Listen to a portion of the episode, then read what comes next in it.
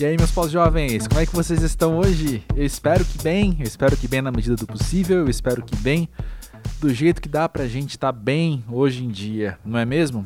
Se a gente não se conhece ainda, é muito prazer, eu sou André Felipe de Medeiros, fundador aqui do Pós-Jovem, esse espaço de conversas com pessoas muito incríveis que eu tenho a baita honra, o baita prazer de ter e poder trazer para vocês, pra gente ter contato com o que elas estão dizendo, com o que elas estão vivendo. Por quê? Porque quando a gente olha para o outro, a gente acaba conhecendo mais da gente e do mundo ao nosso redor, né?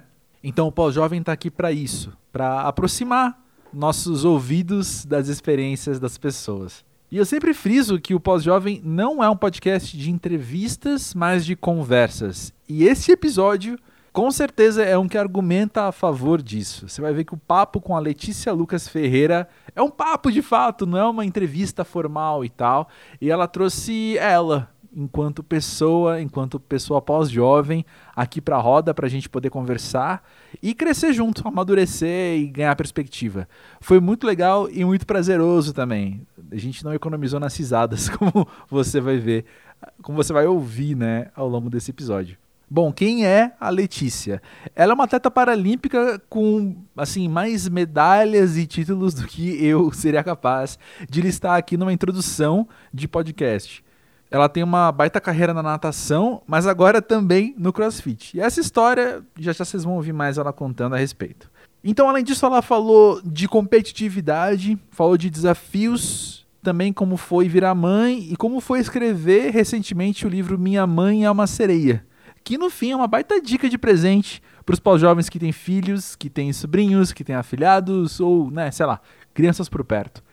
Eu te convido desde já a seguir o Pós-Jovem na plataforma em que você está escutando neste momento. Aí a plataforma de podcast que você costuma, né, acessar. Segue porque tem episódios novos toda semana, sempre com uma pessoa muito incrível. E se você, de novo, repito, está aqui pela primeira vez e vai querer ouvir mais, não sabe por onde começar, eu separei três dicas de episódios que, ao meu ver, na minha perspectiva, né, tem a ver com esse. Acho que expandem um pouco os significados deste aqui. O primeiro deles é o episódio 15, com a Rita Oliva, também conhecida como Papisa, no qual nós falamos muito sobre as relações humanas entre os pós-jovens. Tem um pouquinho disso aqui no papo com a Letícia. Também outro episódio que se liga a esse, quase que inegavelmente, é o com o Guga Machado, um goleiro da seleção brasileira de futsal, que até então tinha o título de ser o único atleta que participou aqui do Pós-Jovem, agora ele divide o título com a Letícia, né? E por último episódio dessa temporada mesmo, o número 64, com a Candice Carvalho Feio, da Globo News, da Rede Globo, no qual falamos também sobre desafios e ela também tinha escrito recentemente um primeiro livro. Então são episódios que acho que tem a ver aí com o que vai acontecer aqui nos próximos minutos no papo com a Letícia, né? Ah, um último convite então também é você seguir o arroba pós-jovem, seja no Twitter ou seja no Instagram, dos dois, né? Para a gente poder dar continuidade aqui à conversa e você ficar por dentro das novidades do podcast. Fica aí com a Letícia então, que já já eu volto.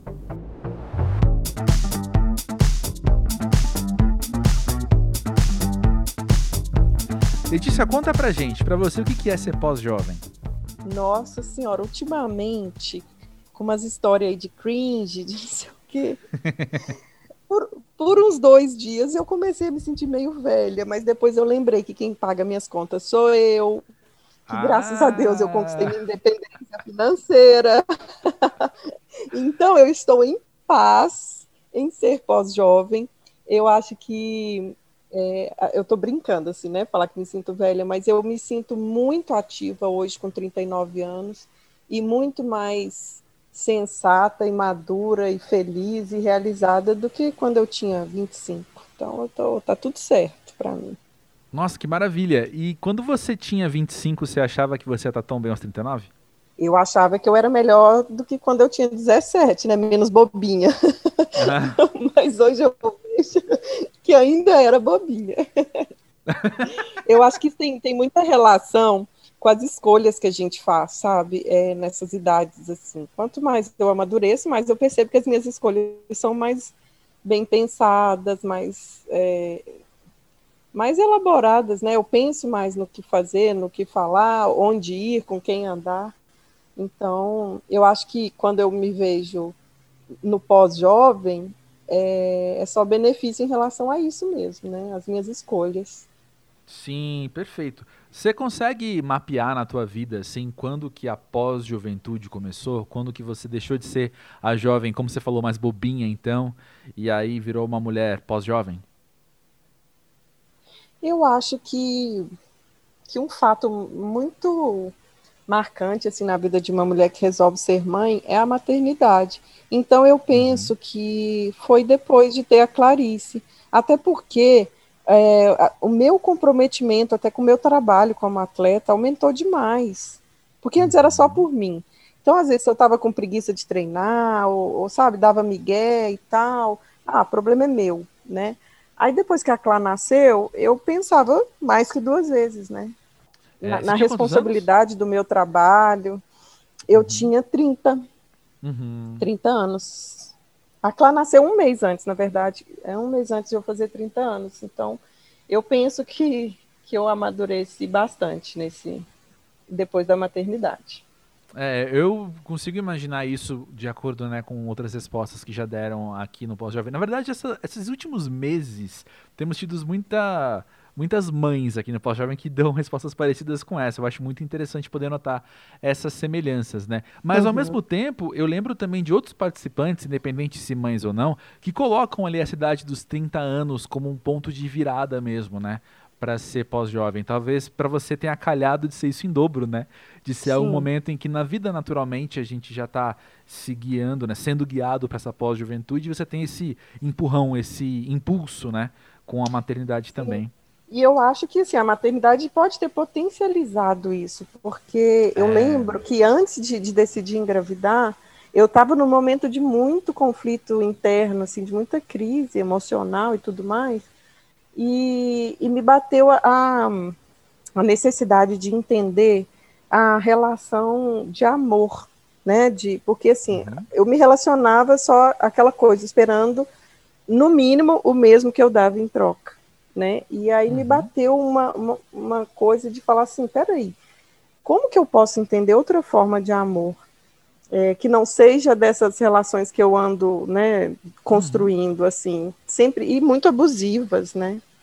E uhum. muito dolorosas e tal. E aí eu falei, eu acho que se eu for mãe, e eu quero ser, né, decidi querer ser mãe, Uhum. E mudou realmente, assim, muito. Mudou muito a, a, minha forma de ver o, a construção do amor, né? Como ela se dá. Então foi, foi, acho que as duas coisas juntaram nesse momento mesmo aí perto dos 30. Nossa, com certeza, essa potencialização que você falou, agora acho que ganhou um novo significado assim, quando você vem de um histórico de abuso, você poder construir um outro tipo de amor na sua vida, de fato, é algo que te faz crescer hum. muito, né? Isso veio, André, de uma relação assim de, da infância, né? Porque meu pai, eu estava falando hoje com uma amiga, hum. é, eu postei um negócio no Instagram de uma filha que o pai fez uma música para ela e ela super emocionada e tal, uma criança. E o que eu via do meu pai com a minha mãe era muito abusivo. Eu não tinha, eu não tinha como elaborar, né? Aquilo que eu vinha, uhum. via. Hoje eu elaboro e vejo o quanto era abusiva a relação dos dois. E acabou que eu fui para esse caminho também, né? De repetir, de repetir os uhum. E só lá para perto dos 30 anos que eu despertei para não querer mais isso, não querer mais esse tipo de relação, não, não ter a necessidade, né, de viver relações assim. Então foi um despertar mesmo. Uau, uau, que interessante. E uma outra coisa que eu fico pensando também é que se o que eu tenho aprendido aqui no pós-jovem, né, é que toda maternidade vem também com uma nova relação com o corpo para a mãe, para a mulher, né? E você Sim. sendo atleta, ou seja, o seu corpo fazendo eu não sei se está certa essa frase, se, o quanto ela faz sentido, mas parece que o seu corpo faz ainda mais parte da sua vida do que o meu corpo para mim, não sendo atleta, sabe? Você pensa mais no seu corpo. né? É, você pensa mais no seu corpo do que eu penso no meu, tal, provavelmente, né? Eu imagino assim, Provável. assim, daqui do lado de fora. Então, como é que foi isso também, né? De você sendo atleta e vendo o seu corpo se transformar com a maternidade. Mas eu acho que não é só isso também, viu? Hum. É, o meu corpo está muito ligado à minha autonomia. Eu sou cadeirante, mas eu consigo fazer assim praticamente 100% das coisas que eu me proponho fazer, no uhum. dia a dia mesmo, na vida normal. É, então, tem muito disso. E a gravidez, claro, para qualquer mulher, né? Altera bastante a fisiologia, a parte fisiológica, o peso, o cansaço, a disposição. Isso foi um pouco chato para mim. Uhum. É, foi, foi chato, assim, realmente foi. É, eu não perdi toda a autonomia, mas durante a gravidez, mas incomodava, né? Era um peso a mais que eu estava carregando e eu nunca tive, eu nunca fui gorda, então eu nunca tive aquele peso, né? Que eu acho que uhum. deu 8 quilos a mais. Eu nunca tive que carregar nada assim na minha barriga, né? Então é bem diferente. É, mas depois que a Clarice nasceu, foi muito mais difícil, muito mais difícil, porque aí o meu corpo passou a servi-la somente servia somente a Clarice. Né? Uhum. Aí sim, eu perdi a autonomia porque até o abdômen voltar a funcionar, né, com mais força, assim, para fazer uma transferência, sair da cadeira e ir para o sofá, ou para o banho, ou para o vaso, uhum. até eu voltar a conseguir fazer isso sozinha, demorou um tempo. E, e aí eu era assim, né, eu era uma teta ambulante, eu era uma mamadeira ambulante. Uhum. Isso, André, você não tem noção quanto mexeu comigo de, de autoestima também, de tudo, sabe? Por um lado, é a, a, satisfação, né, de ser mãe, de conseguir gerar uma criança, de amamentar e tudo mais. Por outro, quem sou eu, sabe? Quem sou eu aqui nesse, nesse, nessa balada? Foi, foi uhum. bem difícil. Foi bem difícil. Caramba!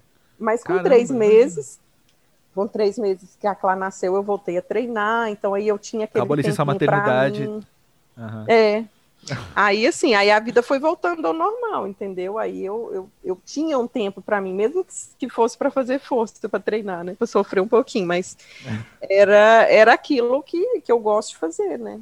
Que é uhum. treinar, que é me sentir potente ali na água e tal. Então, o caminho para você se encontrar nessa nova identidade foi também voltar às atividades de antes, né? Sem dúvida, sem dúvida.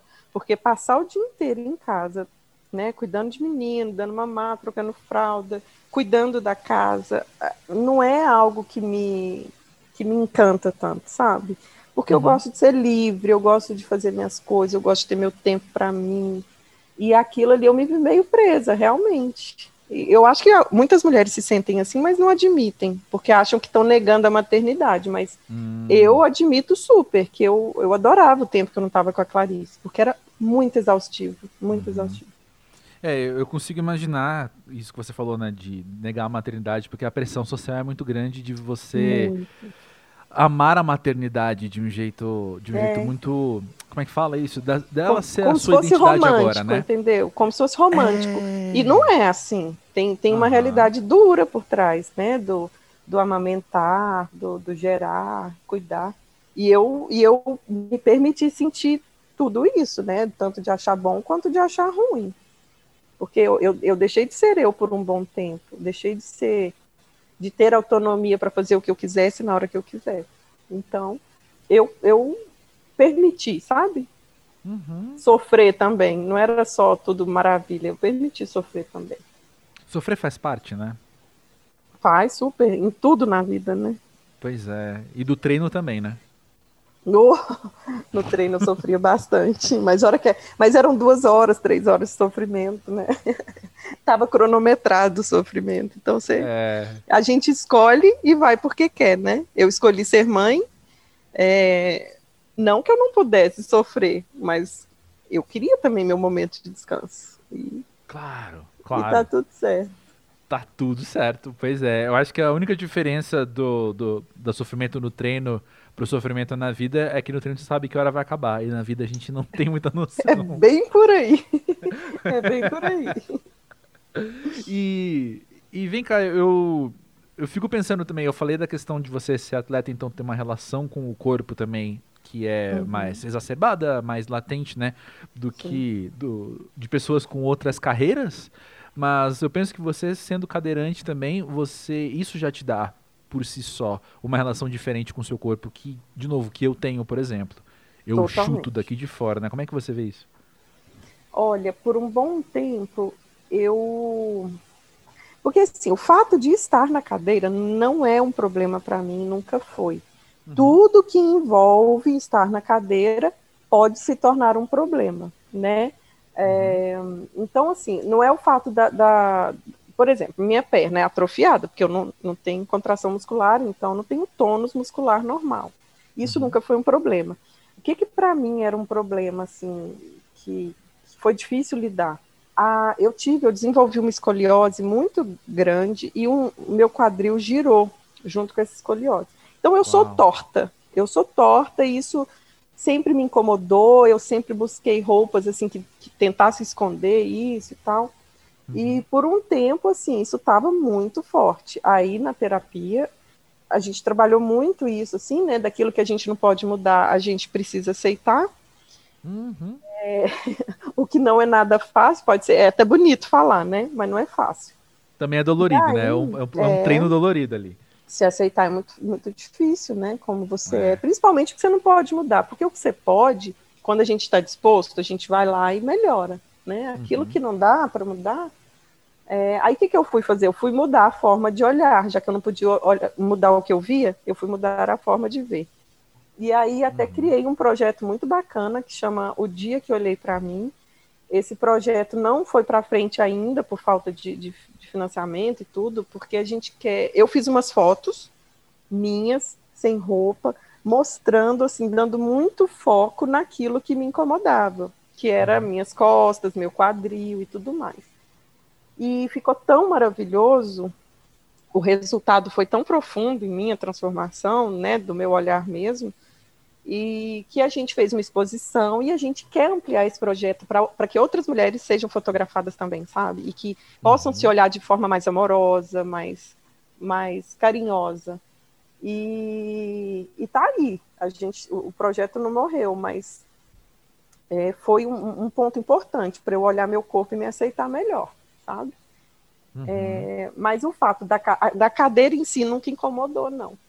E como, é, por causa dessa escoliose do quadril, eu perco algumas possibilidades físicas de alguns exercícios ou de alguns movimentos, assim, no dia a dia mesmo, isso me acabava me tirando um pouquinho, assim, da minha autonomia, né? Que eu, uhum. eu prezo demais, eu prezo demais por fazer tudo e tal. Mas, sim, melhorou a forma como eu me olho, sabe, hoje em dia. Uhum. Realmente, não tem o que fazer, eu já procurei cirurgia, não tem mais jeito, então, então tá tudo certo, bola para frente. Vamos tentar ajudar alguém com o que eu aprendi nessa história toda. E é o que Perfeito. eu tenho feito. Uhum. Perfeito. Como é que tem sido para você esse processo de ajudar os outros, então? No sentido de, das trocas que você tem, né? Porque você entrega de você, mas você também recebe do outro as histórias dos outros Sim. e as situações. Como é que tem sido para você essa troca? Ah, é muito legal isso. Por um bom tempo eu negava essa história, né, de ser exemplo ou de ser uma vitrine para outras pessoas. É, porque é um peso, né? Acaba que uhum. é um peso, é uma responsabilidade que a gente carrega. Mas depois que eu entendi essa missão minha, André, as coisas se tornaram mais fáceis e mais bonitas, assim, sabe? A, a relação minha, com a deficiência, com a minha vida, com toda a minha história, eu respeito muito mais a minha história hoje, porque as pessoas que, por exemplo, uma amiga, que hoje é minha amiga, ficou cadeirante há seis meses, me procurou, me achou, no, não me procurou especificamente, mas digitou lá, hashtag cadeirante, mulher cadeirante, e chegou até mim com seis meses de lesão, sabe? Sem saber quais as possibilidades físicas que ela teria ainda, para onde ela poderia, que direção ela poderia tomar, né? E eu, e eu falo muito sobre atividade física no meu Instagram. Uhum. Então, eu sempre falo para as pessoas, sabe? Cara, se exercite, porque isso vai te trazer autonomia, você vai conseguir, sabe, sair da sua cadeira sozinha, tomar seu banho sozinha, porque isso é dignidade, né? Uhum. Se tomar um banho sozinha, é, é, você ter dignidade depois que você fica cadeirante. Porque você não sabe nem como fazer, como sair de uma cadeira para outra. Uhum. Então, eu fico muito feliz assim, com o retorno que eu tenho, com as pessoas que me procuram.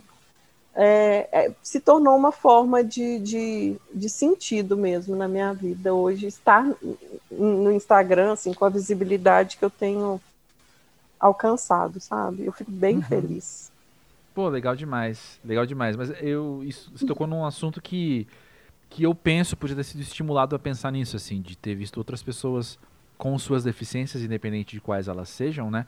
trazerem isso à tona, uhum. que é essa função que as pessoas colocam em cima de você, né? De agora então que você tem essa tua dignidade que você falou, você será o nosso exemplo, sabe? De, é, talvez não só o exemplo para outras pessoas cadeirantes, mas eu aqui, que não tenho deficiência, vou olhar para você como uma inspiração, alguma coisa assim, que é numa atitude que é reducionista, que eu não estou te vendo mais como como uma pessoa como eu, eu estou te colocando no propósito muito claro que me uhum. serve, sabe? Que uhum. me faz, me faz sorrir, me faz falar, olha só, a fulana fazendo tal coisa, o fulano fazendo tal coisa, o que é uma atitude que eu aprendi, né? Eu hoje entendo que é reducionista, não é legal com a pessoa. Sim, né? sim. E ainda mais quando se usa a palavra, André, exemplo de superação.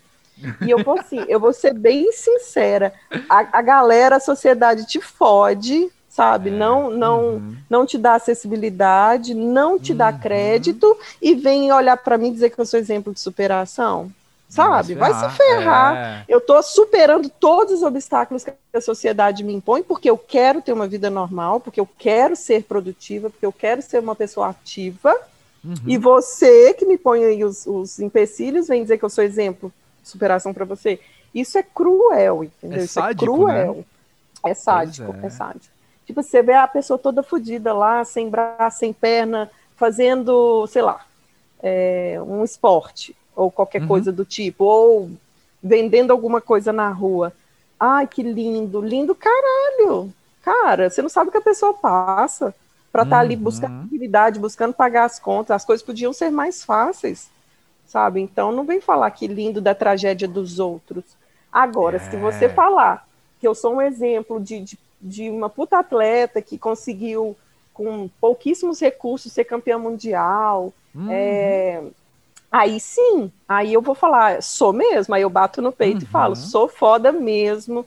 Eu uhum. fiz um, uhum. um, super trabalho aqui em Uberlândia, em Minas Gerais, fui referência por muitos anos aqui na natação paralímpica. Por minha causa, foi, né, pelos meus resultados, foi criada uma equipe paralímpica num clube super elitista aqui em Uberlândia, que hoje em dia, hoje, esse ano, vai mandar cinco atletas para a Paralimpíada. Uau! Sabe? E é um projeto que começou comigo, comigo. Então, assim, isso sim é, é de ter orgulho, de ser exemplo, de falar, uhum. olha, né, quando você se dedica, quando você quer, você consegue, você chega longe. E foi assim, foram muitos anos até chegar, né? Uhum. É, então, assim, aí ok, mas falar que eu sou exemplo porque eu porque eu cozinho sendo cadeirante, porque eu limpo minha casa sendo cadeirante. Ah, por favor, né? Se tivesse é... alguém para limpar para mim, é claro que eu não limparia.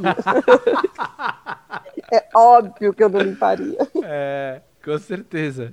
Mas olha só, quero falar mais de esporte com você, já que você Bora. tocou nesse assunto agora também, né? O quão competitiva você é, ou melhor, o quão competitivo você se tornou também com o esporte? Eu eu, eu descobri que eu era competitiva depois que eu entrei para o esporte, mas eu sempre ah, fui. Sim. Essencialmente, eu sempre fui. Mas eu sim. sou assim, 100% competitiva. Até em coisas que não cabem a mim, eu quero ser melhor. eu quero que as minhas plantas sejam melhores, que as minhas plantas floresçam mais que as outras. É, é assim. É... Não dá para jogar a imagem em ação com você, então. Não, não amizade, dá. Né? Sei, estraga. Uno, tudo estraga amizade. Isso, Uno. Compre mais cinco. É. Sempre vou querer ganhar. Mas eu sou muito, muito competitiva. Assim, eu gosto de quando eu me proponho a fazer uma coisa, eu quero fazer bem feito. É, o, por exemplo, eu o, a natação, é, a gente está sem competir desde o ano passado, e uhum. esse ano ainda não saiu um calendário, então eu não sei quando eu vou competir que, que eu fiz? Comecei a treinar crossfit. Porque eu falei, uhum. parada, eu não aguento ficar parada. Então, eu vou inventar uma coisa aqui que me movimente. Aí, comecei a treinar o crossfit. Deu uns três meses que eu estava indo mais, mais frequente, assim. Apareceu um, um negócio lá, Open CrossFit 2021. Eu falei, o que, que é isso? Perguntei pro professor.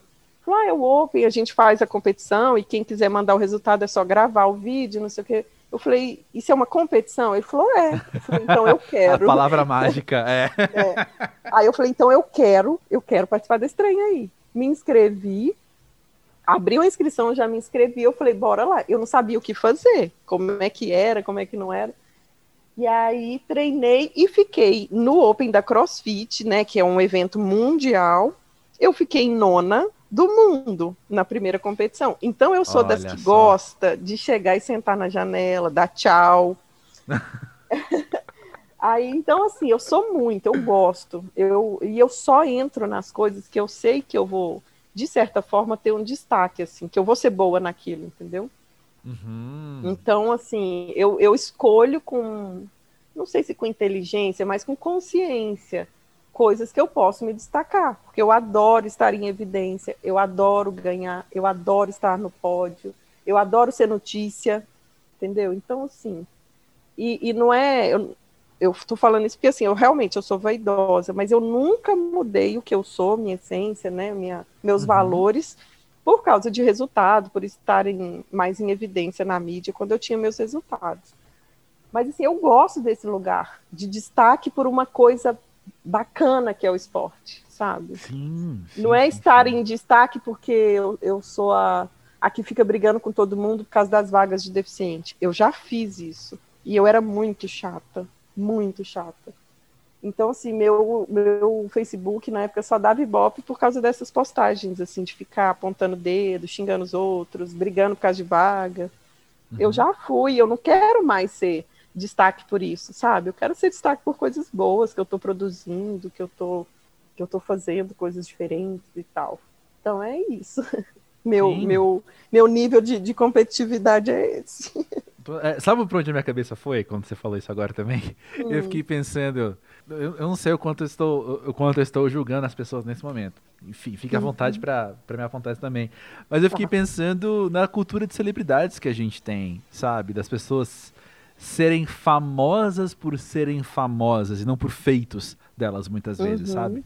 Não é algo que você conquistou porque você foi lá e, meu, foi lá e conseguiu tal colocação no campeonato ou você lançou Sim. tal filme, ou você escreveu tal livro, né? Não é um feito seu.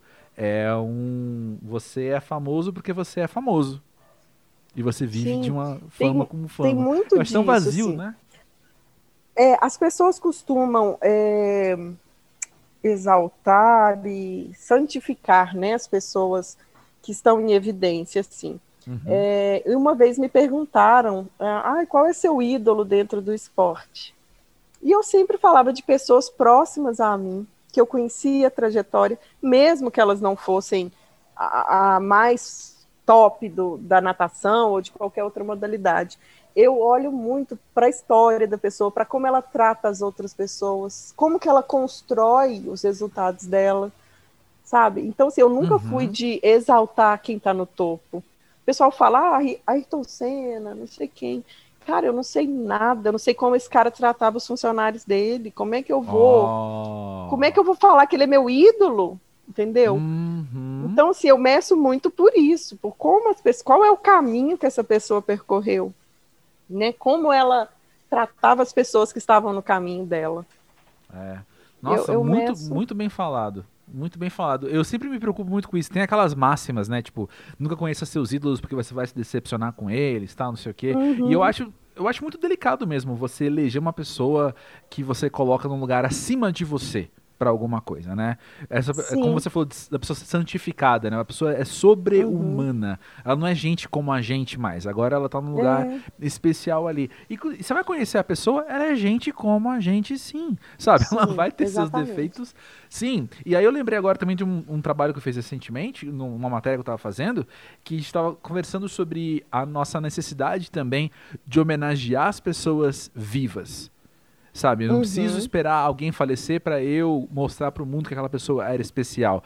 E a gente está falando isso Concordo. nesse contexto próximo que você falou, sabe? Eu não Concordo. preciso é, homenagear aquela pessoa que não sabe que eu existo. Eu posso uhum. justamente trazer alguém que está do meu lado, como você disse, Exatamente, que eu conheço as atitudes véio. e falar, ó, eu sou fã desse cara aqui, porque Sim. eu já estive com ele em várias situações e admirei de várias maneiras, né? Nossa, eu tenho muitos amigos assim que eu, que eu admiro, sabe? Que eu falo, nossa, uhum. queria, queria ser como você. É. É, mas tem uma coisa interessante para a gente falar também dentro disso, de, desses que as pessoas criam mitos, que é, é, as pessoas criam mitos nas pessoas sobre as pessoas com deficiência, como se elas não pudessem ser ruins, André. Ah. Como se elas não pudessem ser mau caráter, é, sacanas, filhas da puta, entendeu? Uhum. O povo vê uma pessoa sem uma perna, uma pessoa cadeirante, alguém com uma deficiência visível, um cego, e acha que é santo, e acha que não erra, acha que, sabe, que é só um coitadinho, que sofreu demais e tá ali, sofreu demais e que não ferra com a vida de ninguém. A gente tem que desconstruir isso, sabe? Essa ideia Uhum. do bom samaritano só porque tem uma deficiência. Uhum. É gente, né? É só colocar o filtro da humanidade. é É, uma pessoa. Então vai trazer tudo que pessoa tem, né? Vai ter. Nossa, lembra aquele filme Crash? É Crash que chama, né? Que ganhou o É. Oscar há muito tempo. Eu era. eu não era moleque, eu era jovem, né? Tinha, sei lá, Era no 20 poucos anos. limite, não sei o que lá, no limite. Acho que era, acho que era. Que assim, tinha um policial que ele era muito filho da mãe o tempo todo. E aí mostrava ele cuidando do pai no fim. Uhum. E é muito esse choque, assim, de lembrar que as pessoas são pessoas nas suas multiplicidades de ser gente, né? O cara, de fato, o cara tá, tá agindo de uma maneira que eu não concordo, ele tá sendo super preconceituoso, de uma maneira que eu condeno, e aí você vê ele cuidando do pai doente. E aí você Uhum. fala, é, peraí, peraí, ele é, ele é gente, né? Você Uhum. Tem esse, esse choque, assim, do, ah, é verdade, ele é gente. Eu lembro que quando eu vi, eu tinha o quê? 20 anos quando saiu esse filme, talvez? E eu vi Nossa, no cinema eu vi depois. ele uma vez, uma vez só. Tem que Eu rever, vi eu- porque aquele filme é muito de uma. bacana. Pois é, e eu lembro que foi uma vez que foi impactante pra mim por isso, sabe? Por eu, eu ser levado a esse lugar de, de, de, de reflexão, né? De olha só, Uhum. gente sendo gente. O cara que Uhum. eu que eu tô o filme todo querendo que ele se ferre, talvez, né? e aí você conhece mais um lado dele ali e você fala, ah, tá, É, peraí. É a gente, tem que né? parar de julgar tanto pro lado bom quanto pro lado ruim sem conhecer, né? Sem observar mais. Pois é.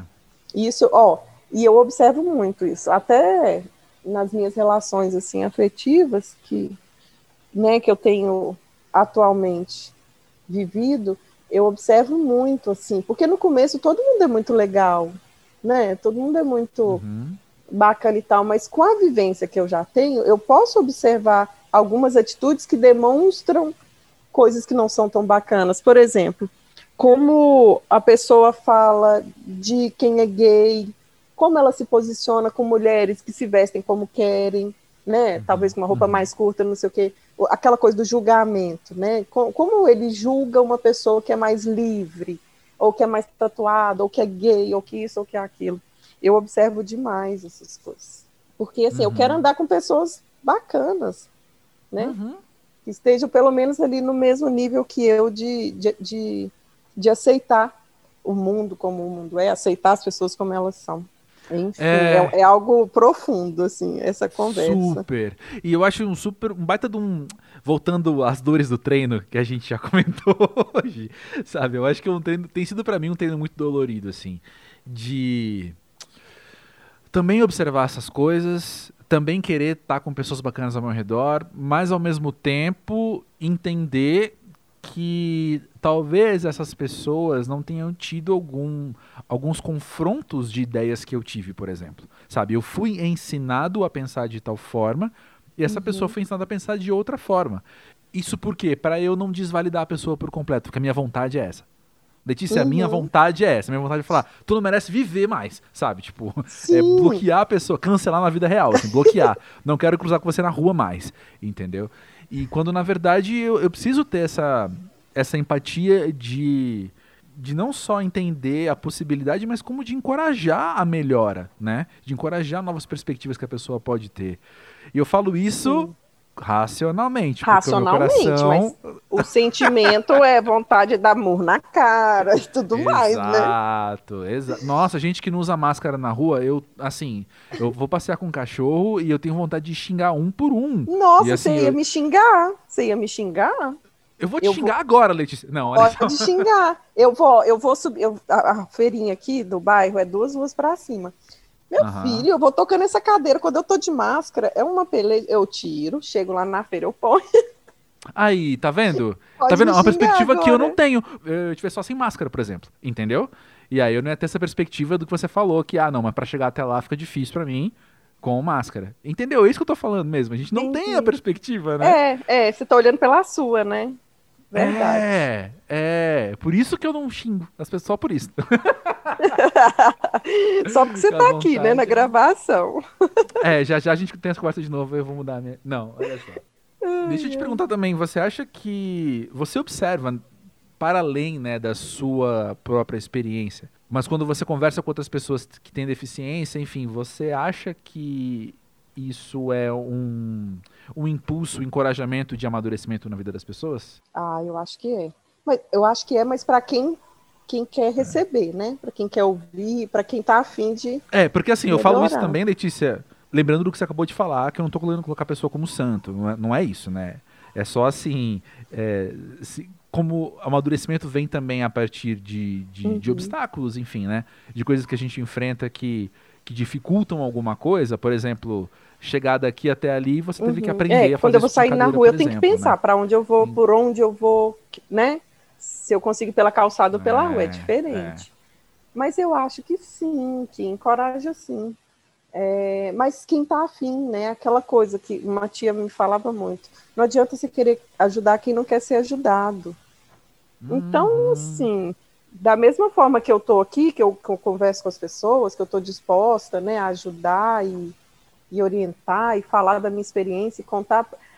É, a, a, tem gente que só aprende quebrando a cara mesmo, fazendo errado e tentando do jeito dela, não estou julgando, né? Mas uhum. igual a Clarice, minha filha, de oito anos, eu falo, não faz, não faz, vai dar errado, não faz, faz assim, vai lá e faz do jeito que ela quer. Aí dá errado, aí vem chorar. Então, é do ser humano, né? Uhum. Mas eu, eu, assim, eu acho que vale, é válido. A troca é válida. É, concordo contigo. E vem cá, voltando ao assunto do esporte, então, que eu saí dele sem querer, né? Não era pra tinha mais Ah, eu saí perguntar. também, a gente vai e volta. Ah, tá vendo? Conversa boa é assim mesmo. Conversa boa tem essa liberdade. Mas olha Também só. Também acho. O que, que o CrossFit te ensinou sobre você?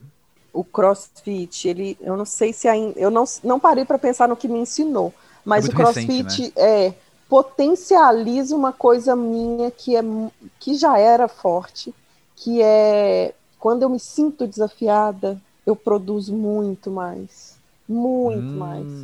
Então, hum. assim, o CrossFit desafia o tempo inteiro, a cada treino. As competições, eu, eu recebia lá o, o, o briefzinho da competição e falava, não, isso aqui eu não vou dar conta, não.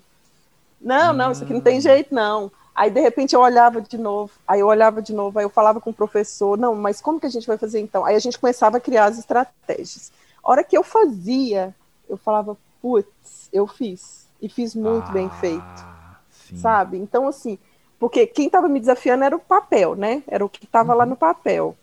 E eu, por um tempo, olhei e falei, não, não vai dar, não vai dar, por causa das minhas, é, das minhas questões físicas mesmo, assim, de, de, falta de equilíbrio, de coisas que, que são muito difíceis para mim. Eu ficar sentada, por exemplo, sem encosto, eu caio ou para o lado ou para trás, se eu não estiver segurando, sabe? Então, uhum.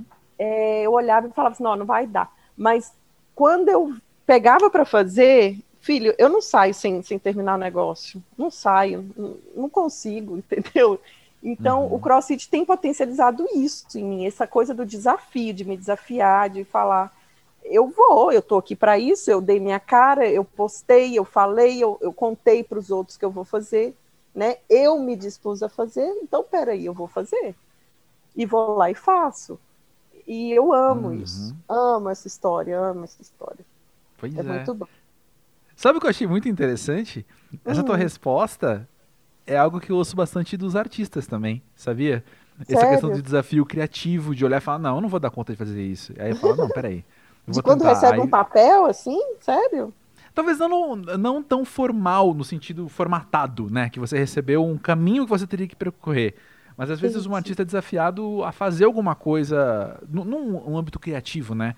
De criar algo novo ou de comunicar uma ideia de outro jeito. Hum, e aí sim. você acha que não vai dar conta, mas você se desafia. Aí, você quando fala, ah, faz, vou... é maravilhoso, não é? Quando você vê o então... negócio assim feito, uau! Nesse último, eu fiz duas competições online, né, esse ano, de CrossFit. Uhum. E na última, eu estava fazendo. É, eram quatro, quatro digamos, treinos, assim, né?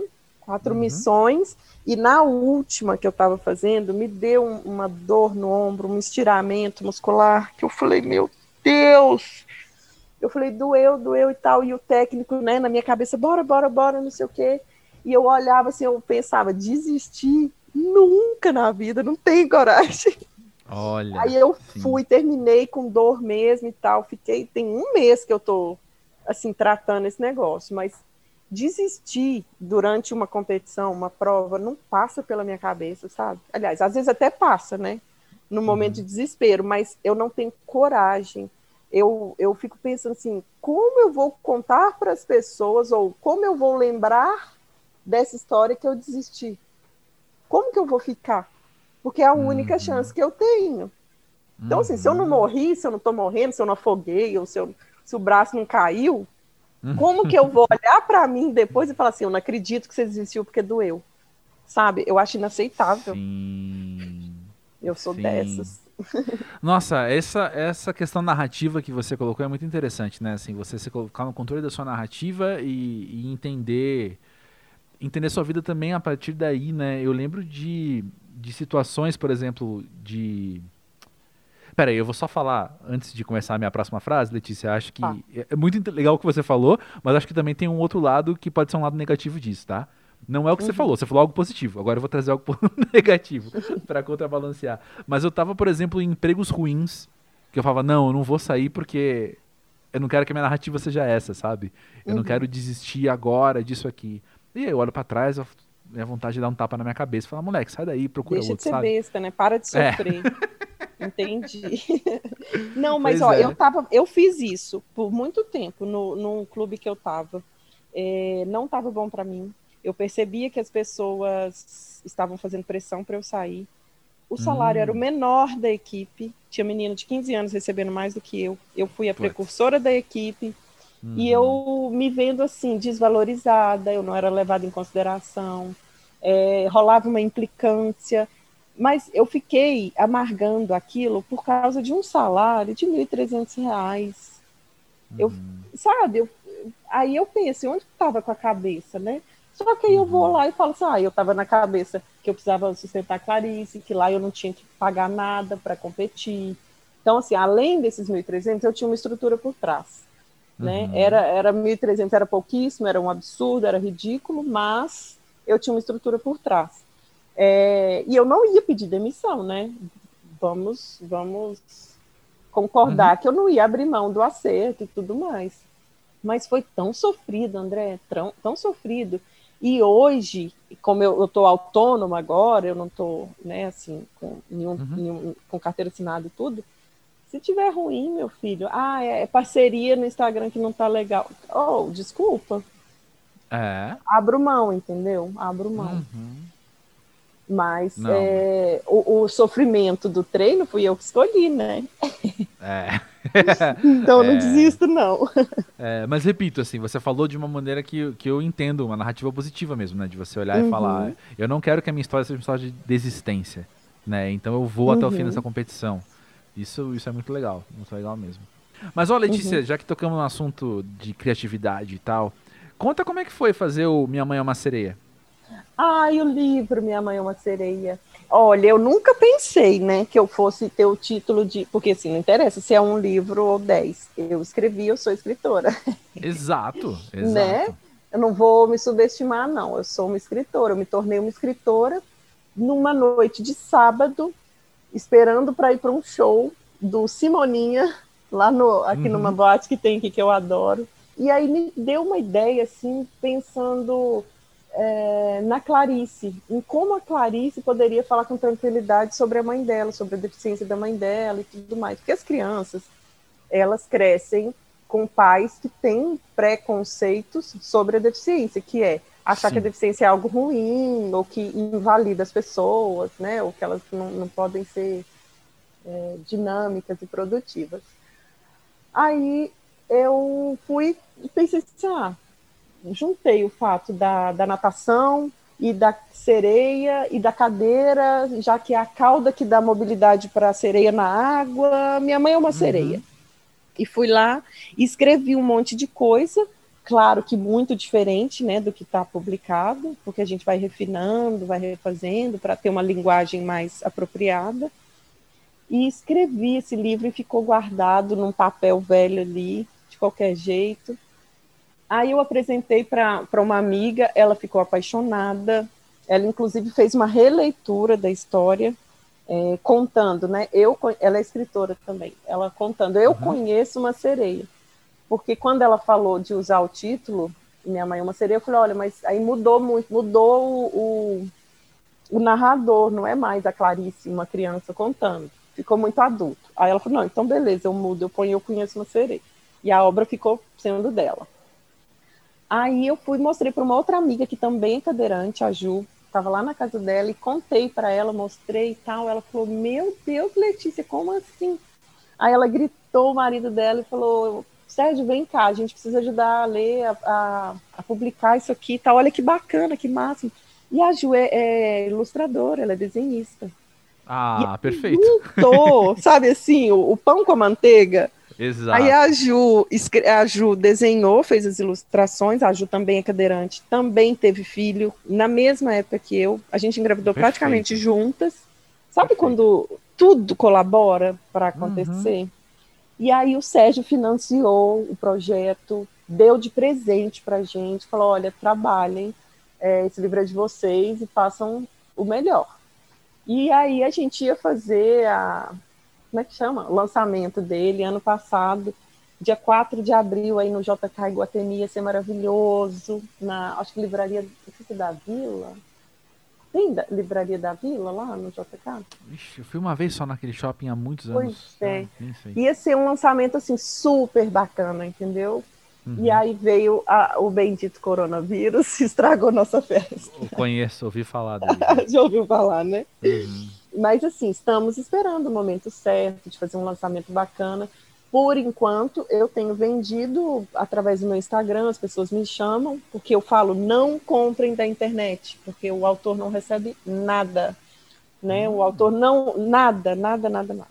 Eles repassam 30% para os autores, só que somos eu e a Ju, então 15%. E é assim, é, de ano em ano que chega, sabe, o repasse. É Sim. É horrível, horrível. E eu sempre priorizo, assim, eu falo, gente, me, o, o, livro vai autografado, é, a gente vai ter, vai ser mais valorizado, né? Porque o dinheiro vem uhum. para a gente. Então eu sempre priorizo, até falar para a galera, quem quiser comprar, conhecer o livro, adquirir, é só me chamar no Instagram, leticialucas.ferreira, que eu, a, gente faz tudo lá, combina pagamento, Não, combina envio, vai autografado e etc. Fechou, então, é, presente é, para quem tem filho, para quem tem sobrinho. Sim, e, e, assim, eu falo muito que esse livro devia ser levado para as escolas, sabe, André? Para tratar hum. desse, desse tema de forma mais lúdica, menos técnica, ou menos. Tem uma palavra que se chama capacitismo, que é o preconceito contra a pessoa uhum. com deficiência. No capacitismo entra aquilo que eu te falei. Por um lado, ou para o tá? Para o bom ou para o ruim. Ou você uhum. santifica a pessoa com deficiência, ou você invalida ela totalmente, não serve para nada uhum. e tal. Então, é, sem, sem levar para esses extremos, sabe? Ai, coitado, ficou cadeirante, não sei o quê. Porque é um livro feito para crianças contarem a história de seus pais para outras crianças. Então, ficou muito suave, muito bonito, muito, muito bacana o livro. Eu recomendo. Não, sensacional, sensacional mesmo. Já já tô já tô pensando nas listas listas de presentes para os jovens próximos sobrinhos pode, e filhos e Pode. Ó, e o Dia das Crianças está chegando, Natal está chegando. Pronto. pronto. já já fica aí a, a recomendação. Para acabar aqui, Letícia, eu conversando com você aqui há, há menos de uma hora, tem uma palavra que eu acho que dá para te definir a partir do que você me trouxe. Eita, lá hoje. Vem que é a palavra liberdade. Uhum. Eu, eu sinto que à frente de você, assim, várias coisas que você disse, vinha o termo ou conceito liberdade. Sim. Você tá, não está errado. não sei porque me deu vontade de fazer essa análise tua, mas me deu vontade eu fiz. Mas faz sentido. E, que bom. Que bom que você se dá a liberdade de entrar em competições novas, dá a liberdade de desafios criativos também, novos, uhum. com, com livro, empreitadas novas assim. E, enfim, que legal, que legal poder bater esse papo contigo e pensar sobre essas coisas. Então, obrigado, obrigado por estar aqui no Pós-Jovem, obrigado por trazer você aqui pra gente. Ah, André, adorei, de verdade, adorei mesmo. E a, a liberdade, as pessoas comuns, né, que não não teve nenhuma perda física ou nenhuma limitação física, elas estão, elas relacionam muito a liberdade com o físico, né? Com, uhum. com andar, com enxergar, com ouvir, falar. E para mim a liberdade não está nisso, assim, não está na cadeira, até porque eu sou eu sou livre, né? Estando na cadeira, eu faço o que eu quero, eu vou para onde eu quero. É, eu nunca deixei de fazer uma coisa grandiosa ou importante na minha vida pelo fato de ser cadeirante, muito pelo contrário, né? As escolhas uhum. que eu fiz por ser cadeirante me levaram a conhecer o mundo e pessoas incríveis. Pô, e tá aqui hoje, as né? medalhas, né? é. Exatamente, estar tá aqui hoje falando com você e você me conheceu por causa de outra pessoa, né, que me indicou. Uhum. Então, assim, eu acho que a gente tem que tirar essa ideia de que a liberdade está relacionada à parte física, porque as minhas escolhas que determinam, né, onde eu vou, onde eu não vou, o quão eu estou presa a alguma coisa ou não. Então eu acho que é, é por aí. Bora libertar os pensamentos também. Ah, adorei, adorei. Obrigadão, Letícia. Obrigada, querido.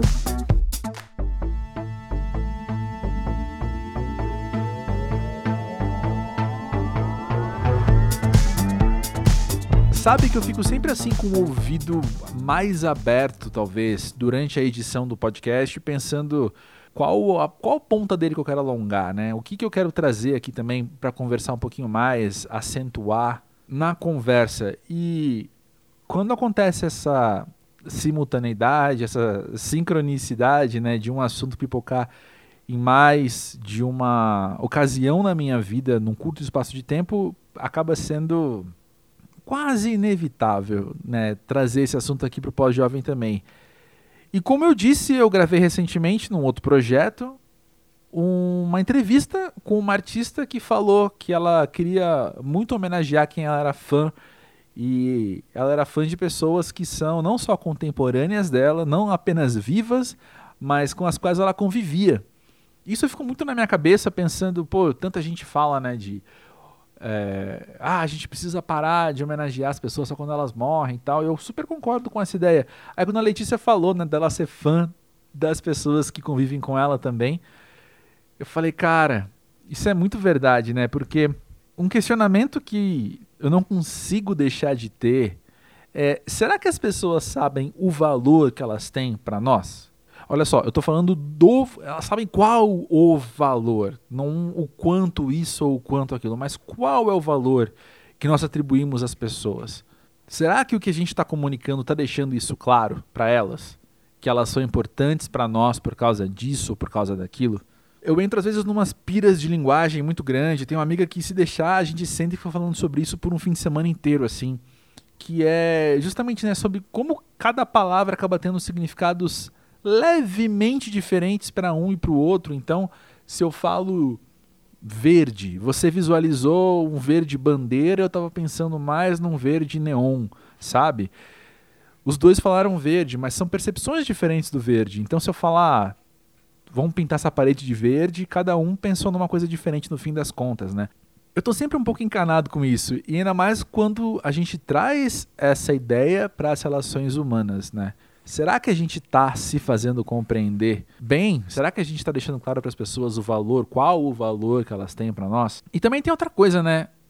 Até quando a gente inverte um pouco essa moeda e pensa no valor que nós temos para os outros, acho que vem do pós-jovem, vem da maturidade, você aprender a escutar o que os outros não estão dizendo, ou melhor, a gente aprender a escutar o que estão falando sem usar palavras sabe? Tem aquela coisa de linguagens do amor diferentes, cada um se comunica de uma maneira diferente quando o assunto é o afeto, quando o assunto é o carinho, a admiração, o amor. Então, às vezes é um presente que você recebe ou um abraço diferente que a pessoa dá, parece que foi de algo erótico, não era, não era a minha intenção. Talvez também, em outros contextos, não era onde eu ia chegar agora, mas você recebe um, um abraço, um, um toque no ombro mais carinhoso de alguém, ou às vezes uma mensagem que te faz rir, a pessoa te manda querendo te fazer rir alguma coisa. qual será o sentido por trás disso, né? Ou qual será o valor que está ligado a isso? Às vezes as pessoas estão falando, lembrei de você quando ouvi tal piada, ou gosto de me divertir com você, ou a pessoa te manda do nada um link de uma matéria sobre, ah, sei lá, um artigo muito aleatório para o seu dia, mas a pessoa está querendo dizer o que com aquilo. Talvez que ela quer ouvir tua, tua opinião porque ela respeita o jeito que você pensa, o jeito que você pensa influencia ela. Tem muita coisa que é dita sem usar a palavra, né? E acho muito importante a gente estar tá com os olhos abertos para fazer essas leituras dos atos, dos gestos, das atitudes.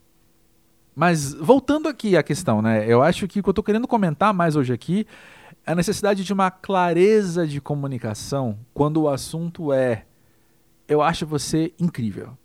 Eu te acho assim, eu te acho cara. Por causa disso é por causa daquilo. Eu aprendo humildade com você, eu aprendo a buscar curiosidade com você, eu aprendo a querer ser melhor com você. No caso, como a Letícia falou, né, de superação, que ela como atleta inspira nas pessoas. E sim, eu bato um papo com a Letícia e isso está na minha cabeça, a questão da não desistência, a questão da superação, a questão do desafio.